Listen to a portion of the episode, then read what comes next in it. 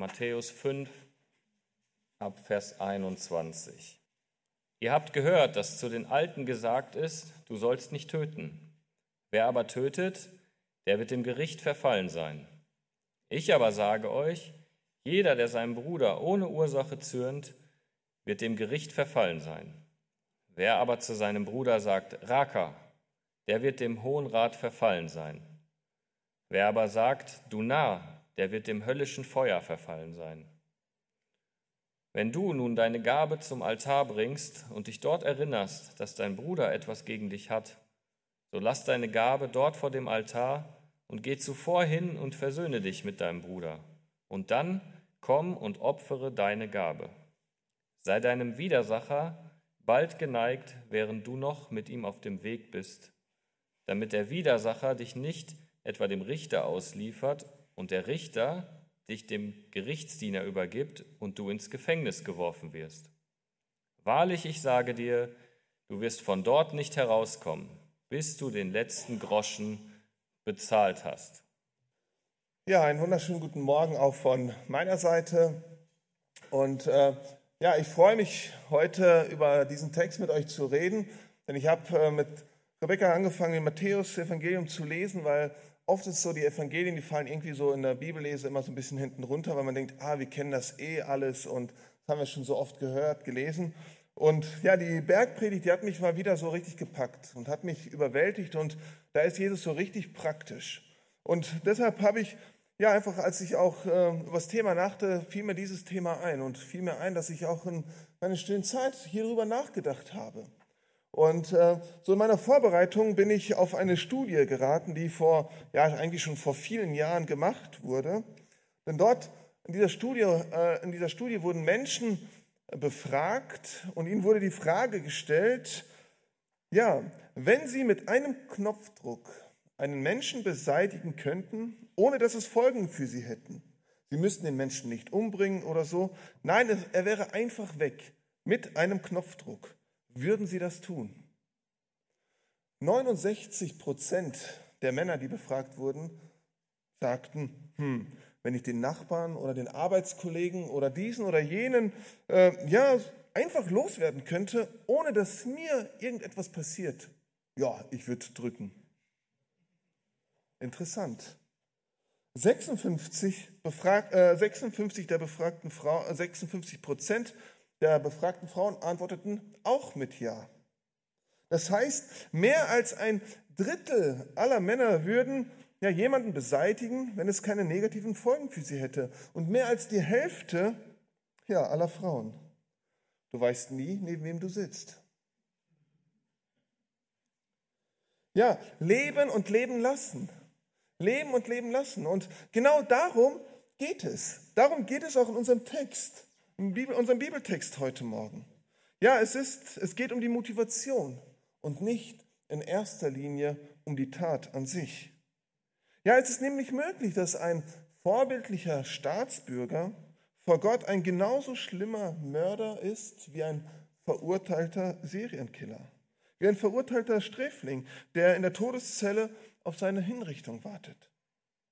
Die Tatsache, dass Furcht, ja Feigheit oder auch der Mangel an Möglichkeiten ja uns davon abhält, vielleicht den einen oder anderen zu beseitigen, macht diese Tat und nicht äh, kleiner.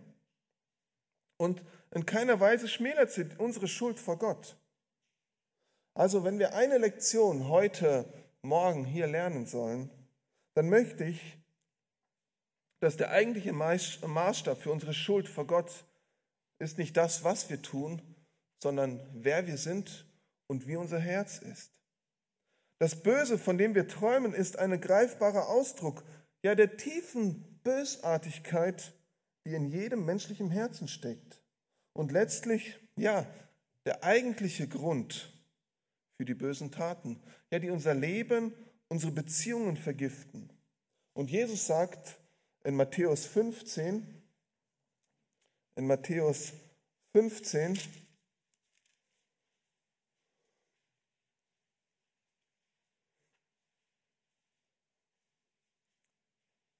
Vers 19, äh, Matthäus 15, Vers 19, Dort sagt Jesus, denn aus dem Herzen kommen böse Gedanken, Mord, Ehebruch, Unzucht, Diebstahl, falsche Zeugnisse, Lästerungen.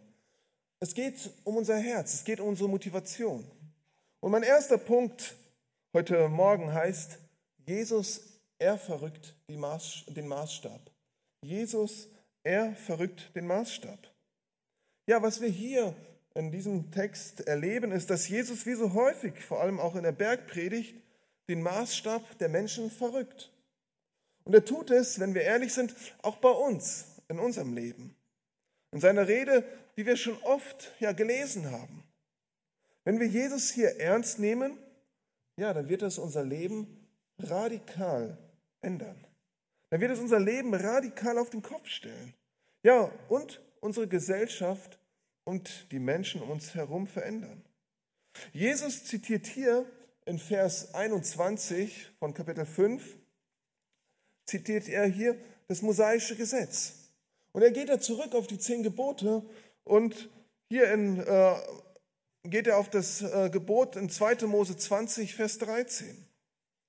Du sollst nicht töten. Du sollst nicht töten.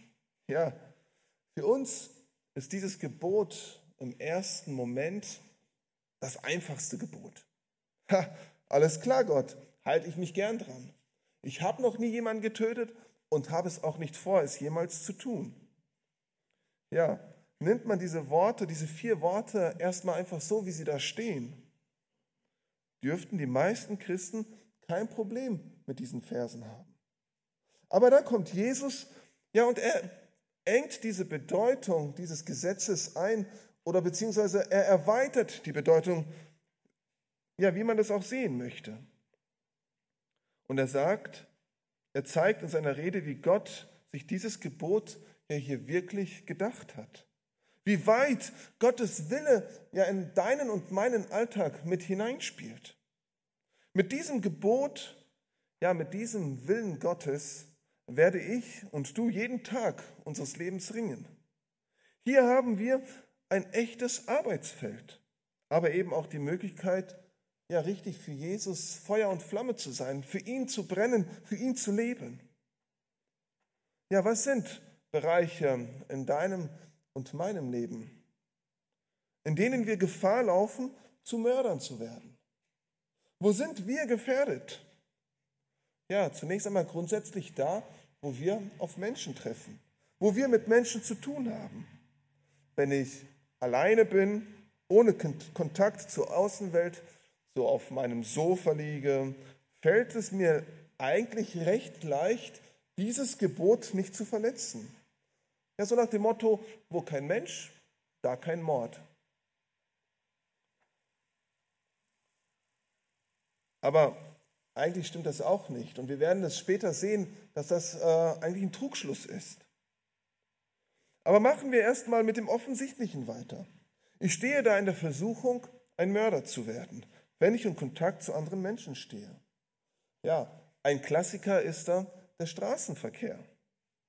Ich weiß nicht, ob du da besser bist als ich, aber im Verkehr drohe ich dazu, zu einem Massenmörder zu werden. Da schimpfe ich manchmal laut, manchmal leise in Gedanken, munter drauf los als Fahrradfahrer auf die Autofahrer, als Autofahrer auf die LKWs oder die Fahrradfahrer, auf die Sonntagsfahrer, die ja immer nur schleichen oder auf die Drängler.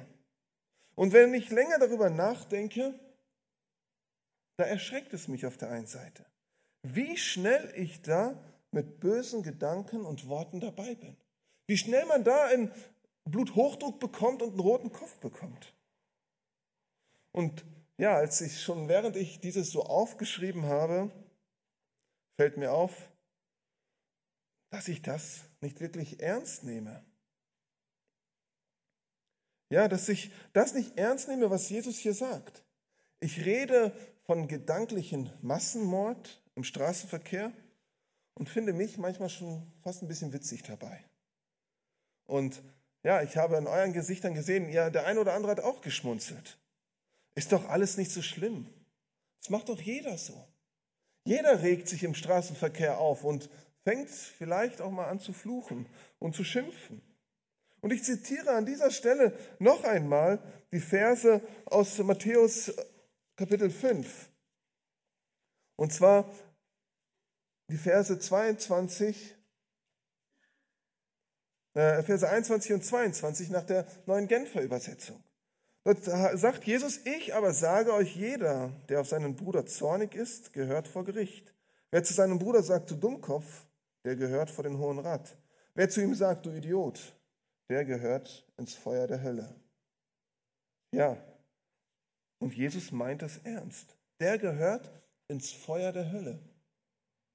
So übel ist es, wenn ich andere Menschen mit Schimpfworte beschimpfe. Das passt nicht zu unserem Herrn.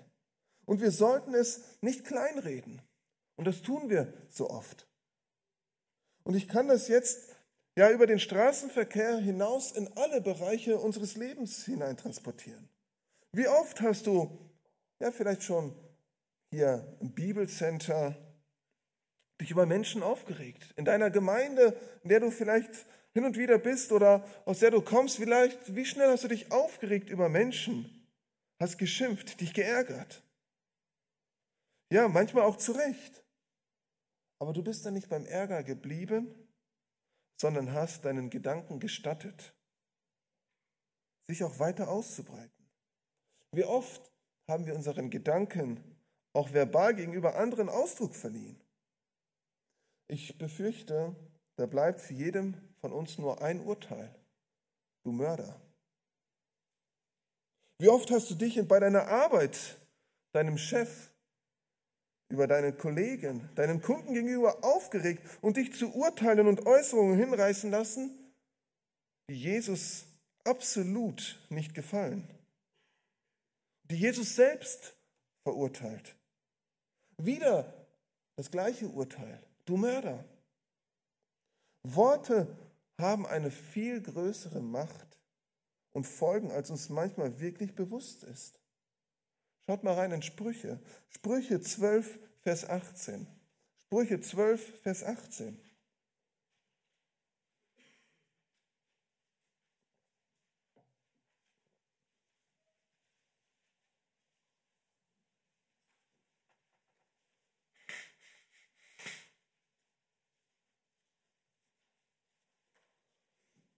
Sprüche 12, Vers 18, nur den ersten Teil. Die Worte mancher Leute sind wie Messerstiche. Oder Kapitel 15, Vers 1b. Kapitel 15, Vers 1b. Ein verletzendes Wort aber reizt zum Zorn. Ja, und hier sind wir schon in unserem nächsten Kampfgebiet. Familie. Da, wo wir uns sicher und geborgen fühlen sollten.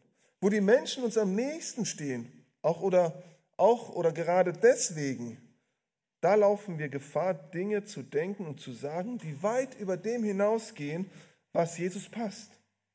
Und da muss ich nicht von einer zerstrittenen, zerrütteten Verhältnissen eingehen. Da reicht schon ja die normale glückliche Ehebeziehung.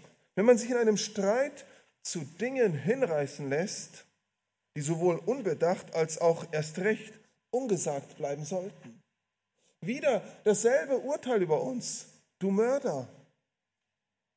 Wenn Familie dann schon ein Problem ist, was mache ich dann mit meinem Gegner? Mit den Menschen, die von, schon, von Haus aus mir schon eine dicke Krawatte bereiten. Wo ich sie nur sehe und schon innerlich Bluthochdruck, äh, Bluthochdruck bekomme. Da kann ich doch nur verlieren.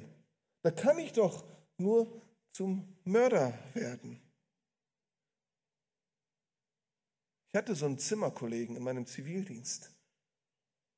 Als ich den gesehen habe, jeden Tag habe ich ihm innerlich den Kopf umgedreht und habe gesagt, Junge, wenn ich das könnte, ich hätte dich schon längst irgendwo vergraben. Wie soll es denn da bitte vermeiden, nach Jesu Auslegung, wie soll ich da vermeiden, ein Mörder zu werden? Wie gehen wir jetzt mit dieser Aussage, mit dieser Aufforderung von Jesus um, wenn sie uns alle ja eigentlich zu Massenmördern macht? Wenn doch klar ist, ja, dass wir sie selbst nicht erfüllen können. Müssen wir uns da aus der Welt zurückziehen, in unser stilles Kämmerlein und allen ja, Welt- und Menschenkontakte meiden? Ja, selbst wenn es möglich wäre, es würde uns nichts bringen. Ich weiß nicht, ob du das kennst, aber manchmal liege ich so auf dem Sofa, auf meiner Couch, denke so ein bisschen darüber meinen Tag, darüber nach und werde wieder zum Mörder. Weil in meinen Gedanken dann der eine oder andere Schüler auftaucht, den man manches tausendmal erklärt hat, der es immer wieder falsch macht. Weil da vielleicht meine Kinder reinkommen, weil da eine Begebenheit ist, die ja, mich wirklich explodieren lässt, wo ich kein Verständnis für habe, wo ja der Pulsmesser an meiner Uhr explodiert und sagt, alles erreicht für heute, der Tag hat noch nicht mal angefangen. Und ich gebe diesen äh, Gedanken Raum und werde wieder zum Mörder. Und sehen wir, wir merken, auch die Flucht bringt da nichts und bewahrt uns auch nicht davor, Mörder zu werden. Ja, wieder die Frage, wie gehe ich denn damit um? Was mache ich mit dieser Aufforderung Jesu, ja, die ganz unerfüllbar erscheint? Jesus, er selbst gibt uns in den nächsten zwei Versen, um die es gleich im zweiten Punkt gehen wird, hier einen Weg, eine Lösung. Aber ich möchte einfach einmal einen Hinweis geben, einen allgemeinen Hinweis, der nicht so direkt in diesem Text steckt. Bei allen biblischen Herausforderungen, die über unsere Kraft und Möglichkeit gehen, ja ist es der erste und der wichtigste Weg, sie unter das Kreuz zu bringen. Und wir haben es heute Morgen hier schon gehört und uns neu daran erinnert, was das Kreuz für uns ist. Sündenvergebnis, äh, Sündenvergebung, Kraftquelle, ein Ort, wo wir hinkommen dürfen, alles abgeben dürfen. An diesem, das Kreuz ist der Ort, wo wir diese Dinge geben dürfen, die uns herausfordern, die uns vielleicht überfordern für all unsere Verfehlungen, für all unser Scheitern, für all unsere Unzulänglichkeiten ist Jesus gestorben. Hier erfahren wir Veränderung, die Kraft, die Möglichkeit, Dinge wirklich auch in Angriff zu nehmen, unser Leben so zu gestalten, wie Gott es will. Und ich bin auf einen Text gestoßen in Römer 4, Vers 20 bis 25, der das auf den Punkt bringt, der das zum Ausdruck bringt. Und hier geht es um Abraham, um Abraham, der geglaubt hat und dessen Glaube ihn wirklich stark gemacht hat, auch das, was Gott ihm zugemutet hat, das wirklich zu leben. Römer 4, Vers 20. Römer 4, Vers 20.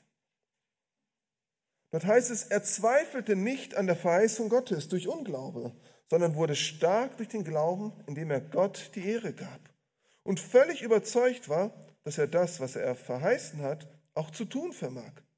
Darum wurde es ihm auch als Gerechtigkeit angerechnet. Es steht aber nicht allein um seinetwillen geschrieben, dass es ihm angerechnet worden ist, sondern auch um unseretwillen.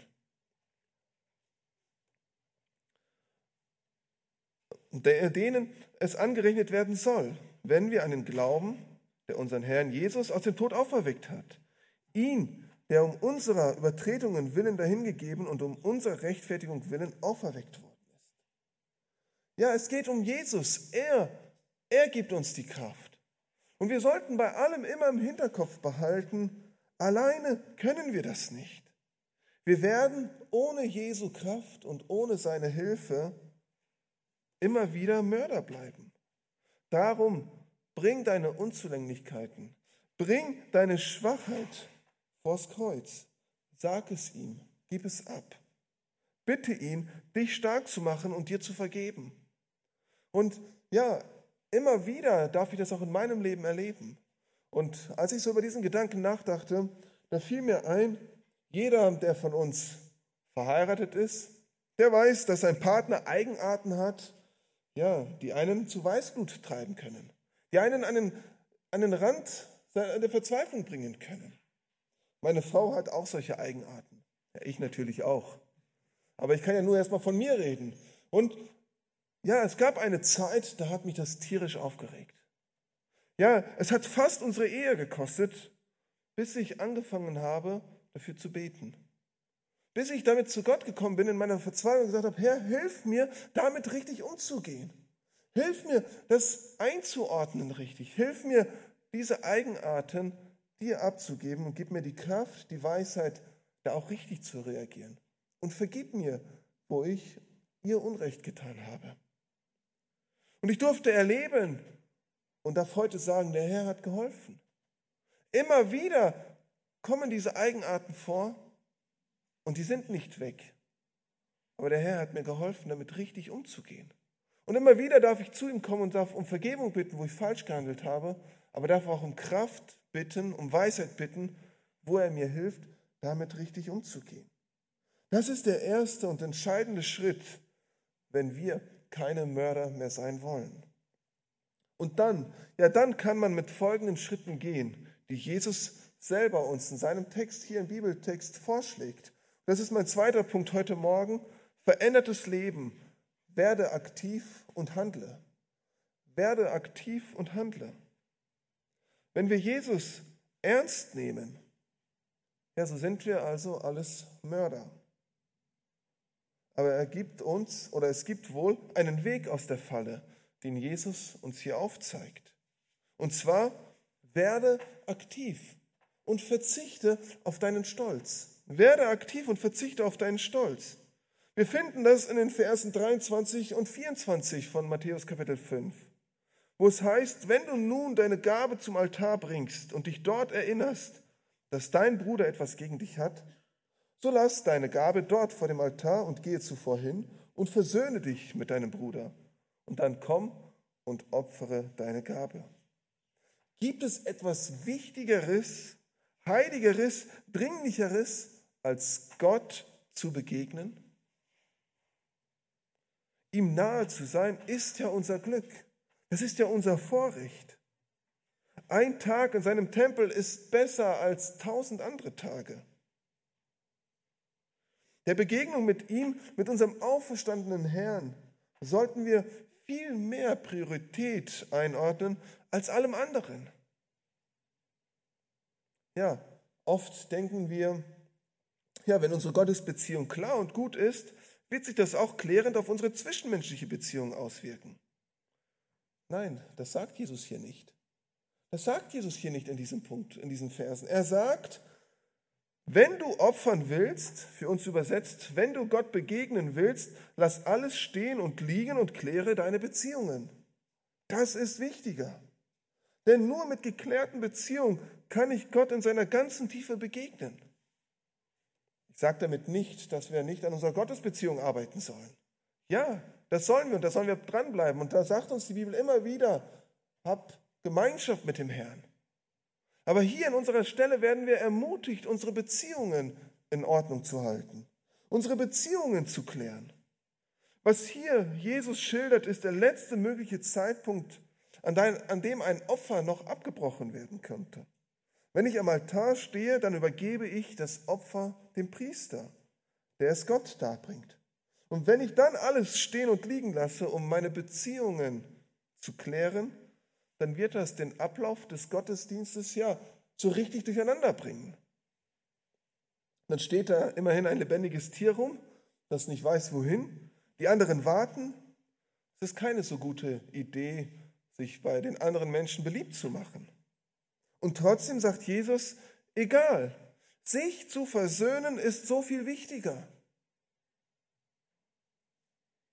Es ist so viel wichtiger dass du das Chaos im Tempel dafür gerne verursachen darfst.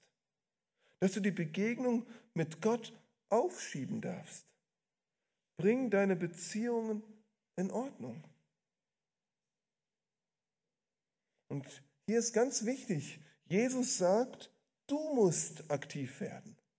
Er sagt nicht, ja, warte ab, bis dein Bruder oder deine Schwester auf dich zukommt. Nein, er sagt, gehe zuvor hin. Vers 24. Es ist deine persönliche Verantwortung, die Dinge zu klären, dich auf den Weg zu machen, aktiv zu werden, also alles stehen und liegen zu lassen und hinzugehen. Ja, so schwer diese Aufforderung auch ist, immer wenn ich dem nachgekommen bin, durfte ich erleben, was für einen großen Segen, was für ein großer Segen darauf liegt. Ob es bei meiner Frau war, wenn wir mal im Streit sind, den ersten Schritt zu machen, draufzukommen, oder in zwischenmenschlichen ja, Auseinandersetzungen den ersten Schritt zu machen, darauf liegt Segen.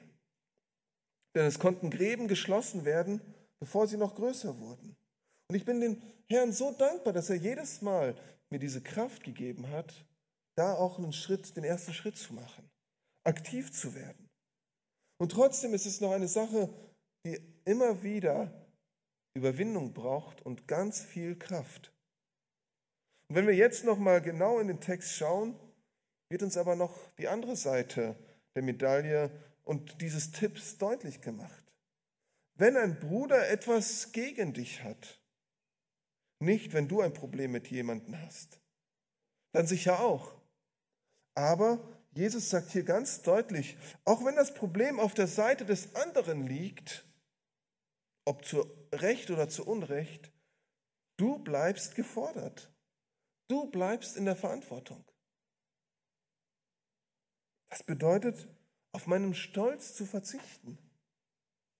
Ich finde es schon hart genug, wenn man auf jemanden zugehen muss, über den ich mich ärgere, oder eben, wenn ich ein Problem mit ihm habe, wenn ich das Problem mit ihm habe. Das ist schon schwer genug. Aber andersherum finde ich es noch viel schwerer. Denn mein Stolz sagt mir, wenn er ein Problem mit mir hat, soll er kommen. Soll er mit mir reden? Ich habe doch kein Problem mit ihm. Ich mache das. Ich habe doch alles richtig gemacht. Jesus sagt, mach es zu deinem Problem. Kläre du es. Und das ist die Kröte, die wir schlucken müssen. Ja, das ist der Stolz, den wir überwinden müssen. Ich weiß noch, wie oft ich zu Rebecca sagte, ja, wenn die ein Problem mit mir haben, dann sollen sie doch kommen. Wenn sie mir sagt, hey, du kannst das nicht so machen. Auch wenn du kein Problem damit hast, aber andere haben ein Problem damit.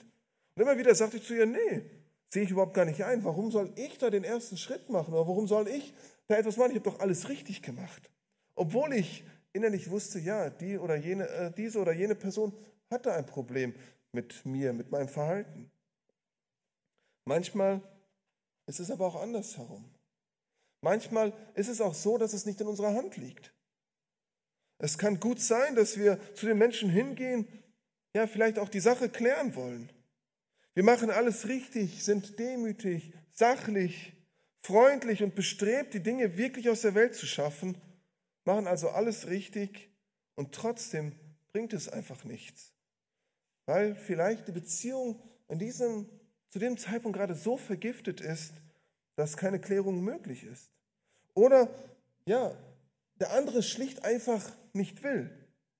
Wie auch immer, was ist dann die Konsequenz? Darf ich dann nicht mein Opfer bringen? Bleibt der Zugang zu Gott mir dann versperrt? Ja, hier ist es immer wieder gut, auch über unseren Rand des Textes hinauszuschauen. Denn was sagt uns Paulus in Römer 12, Vers 18? Römer 12, Vers 18.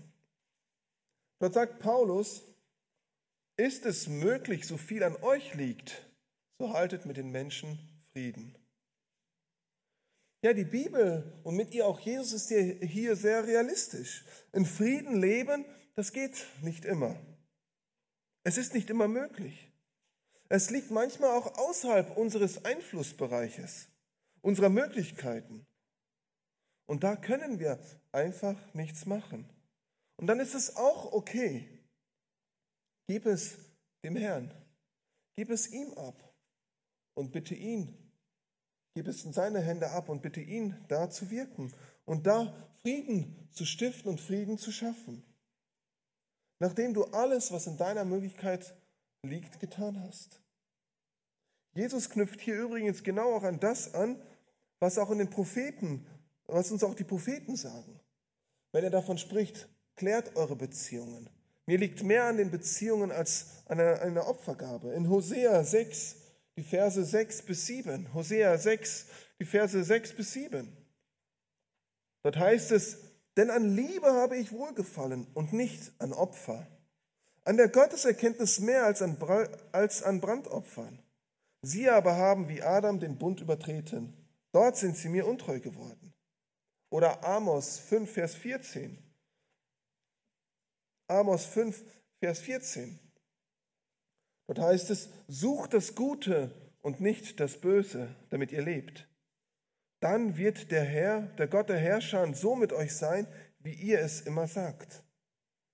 Gott liegt mehr an Versöhnung als an, die, als an der Darbringung von Opfern. Es ist mehr Gottesdienst, wenn zwischen Menschen Frieden entsteht, als wenn wir den Gottesdienst auf die richtige Art und Weise feiern. Also das Fazit ist, bring deine Beziehungen in Ordnung.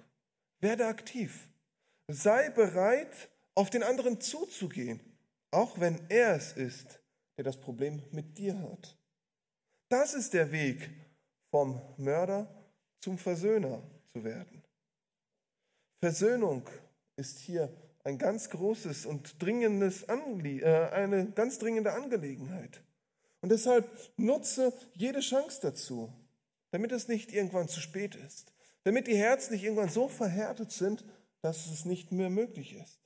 Und das sagt Jesus mit, den letzten zwei, äh, mit dem letzten Vergleich in äh, den Versen 25 und 26 aus Matthäus Kapitel 5, äh, was auch der dritte Punkt heute Morgen ist. Nutze jede Gelegenheit. Nutze jede Gelegenheit. Und ich lese uns nochmal die Verse 25 und 26.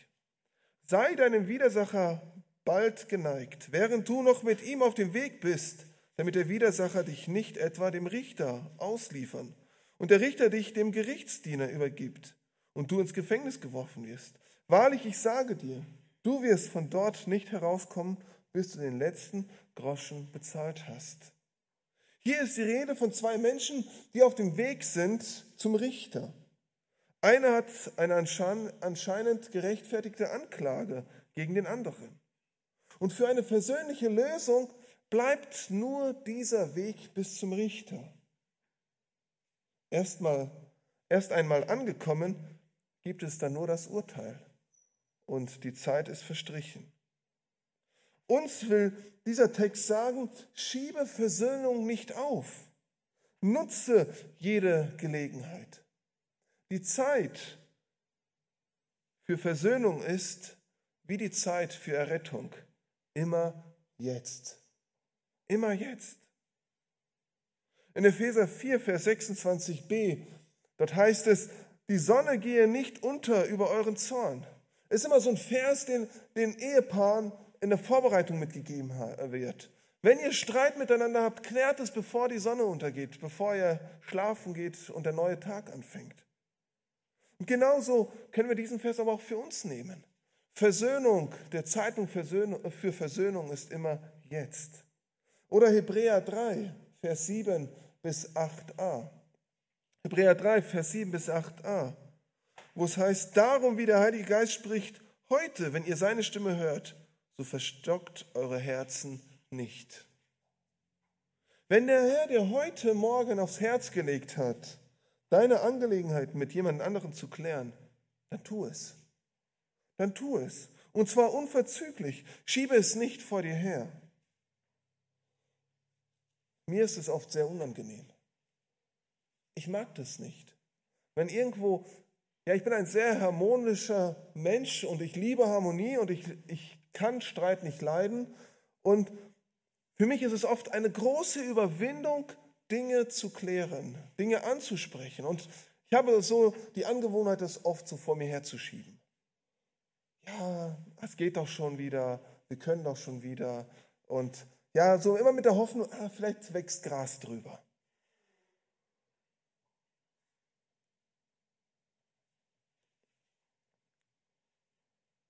Aber Jesus sagt uns hier etwas anderes. Er sagt, versöhn dich. Wenn du merkst, dass Versöhnung notwendig ist, dann tu das. Und zwar jetzt. Und wir wollen das oft nicht hören. Aber der unterste Weg zur Versöhnung ist immer frei. Überwinde deinen Stolz und mach du den ersten Schritt. Denn schließlich muss einer einfach mal anfangen. Denn Mord ist das endgültige Abbrechen einer Beziehung zu einem anderen Menschen. Und genau das will Gott nicht. Gott will, dass wir uns, dass wir Beziehungen suchen. Das Ziel unseres Lebens besteht nicht darin, Beziehungsserienkiller zu werden, sondern es besteht darin, ein Liebesprofi zu werden, der seine Mitmenschen mit der Liebe Christi zu lieben versteht und ihr Wohl sucht. Alles, was diesem Ziel im Weg steht, muss, unserem, muss aus unserem Leben hinaus. Unter anderem jede Form von Wut, Jezorn oder Zornausbruch, jede Form von Verbitterung und Groll, jede Form von grundlosem Zorn und bösem Reden. Zu einem Leben ohne diese Abschaulichkeiten und zu nichts weniger hat Jesus uns befreit. Und 1. Petrus 4, Vers 8 bringt das nochmal so richtig auf den Punkt. 1. Petrus 4, Vers 8. Denn dieser Vers zeigt uns, was Liebe bewegt, bewirkt, was Liebe für einen Vorteil hat gegenüber, ja eigentlich von Zorn und Groll und Verbitterung. Denn dort heißt es in 1. Petrus 4, Vers 8, vor allem aber habt innige Liebe untereinander, denn die Liebe wird eine Menge von Sünden zudecken. Das ist sein Ziel mit uns. Denn so war sein Leben. So war das Leben von Jesus. Und genau das will er, dass es auch unser Leben wird. Dass er so durch uns hindurch leben kann. Damit die Welt an uns und an unserem Umgang miteinander erkennt, dass wir Kinder Gottes sind. Und wie ich am Anfang schon sagte, dieses Thema, das wird uns unser ganzes Leben beschäftigen und herausfordern. Und auch wenn wir nie dem zu 100 Prozent gerecht werden, so möchte ich uns ermutigen, dieses Thema immer wieder anzugehen.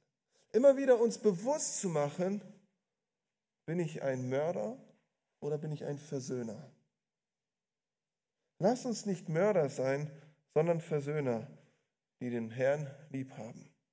Amen.